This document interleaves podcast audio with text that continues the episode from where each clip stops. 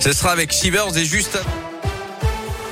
Et on débute avec vos conditions de circulation dans la région. Pour l'instant, ça se passe bien sur les euh, grands axes en termes de trafic. Mais attention, en revanche, au brouillard givrant, au verglas, notamment dans la région. Tous nos départements sont concernés, que ce soit euh, l'Ain, le Rhône, la Loire, l'Isère, la Haute-Loire ou encore le Puy-de-Dôme. Il y a notamment des opérations de salage en cours sur l'A89 dans le secteur euh, de Thiers avec de la bruine et du brouillard givrant. Soyez prudents et patients. Dans la région, justement, cet accident mortel ce matin dans le Puy-de-Dôme, une femme d'une soixantaine d'années décédée à Londres dans une avec un poids lourd. Ça s'est passé vers 7h30 d'après la montagne. La voiture a terminé sa course dans un fossé. Près de Lyon, un homme d'une quarantaine d'années a lui perdu la vie hier soir dans une sortie de route à Pusignan dans l'Est lyonnais. D'après les premiers éléments, sa voiture a fini sa course contre un arbre.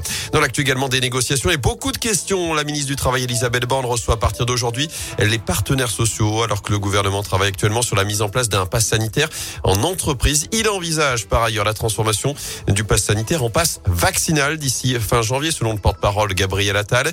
Le texte est attendu en début d'année au Parlement, alors que la haute autorité de santé rend par ailleurs son avis aujourd'hui sur la vaccination de tous les enfants de 5 à 11 ans. Une campagne qui pourrait être lancée dès mercredi, selon Olivier Véran. La nouvelle polémique du maire de Lorette dans la Loire, d'après le projet, Gérard Tardy a fait abattre hier matin par des chasseurs neuf chèvres à proximité du cimetière de la commune, battu organisé suite à plusieurs plaintes d'habitants sur les dégâts occasionnés par les bêtes dans le secteur. De son côté, la préfecture confirme n'avoir à aucun moment donné l'autorisation au maire de Lorette d'abattre des chèvres sur sa commune.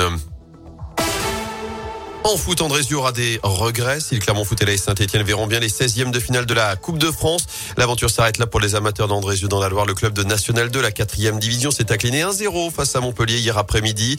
Une partie équilibrée, mais une rencontre qui a basculé sur un penalty accordé au Montpellier en milieu de seconde période. La pilule est donc difficile à avaler pour l'entraîneur de la BFC, Arnaud Marcanti. Les joueurs ont fait un grand match, ils ont répondu présent, ils avaient bien, bien insisté sur le fait qu'il fallait vivre le match et pas passer à travers et peu importe le résultat. C'est vrai que là maintenant, quand on voit la physionomie du match, euh, il y a pas mal de déceptions. Je pense qu'on n'a pas été mis trop en danger. On a eu des grosses situations, on tape le poteau. J'ai l'impression qu'il y a un petit penalty pour nous en première mi-temps et c'est sur une contre-attaque qu'on perd le match.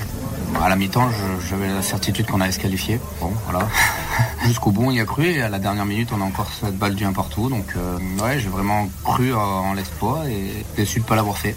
Noter en revanche la qualif de l'AS Saint-Etienne, victoire 1-0 face à la Duchère pour la première de Pascal Dupras. saint qui a affronté les amateurs de Jura Sud en 16e de finale. Direction la Corse pour le Clermont Foot, déplacement à Bastia les 2 et 3 janvier prochains. Pas de doublé pour les filles de l'équipe de France de hand, battues en finale du mondial hier soir en Espagne, 29-22 par la Norvège. Et puis un final en apothéose au Grand Bornand, doublé français pour cette manche de Coupe du Monde de biathlon en Haute-Savoie. Emilia Jacquelin remporté hier la Mastart devant Quentin Fillon-Maillet chez les filles. Julia Simon termine deuxième. Ah bah c'est parfait.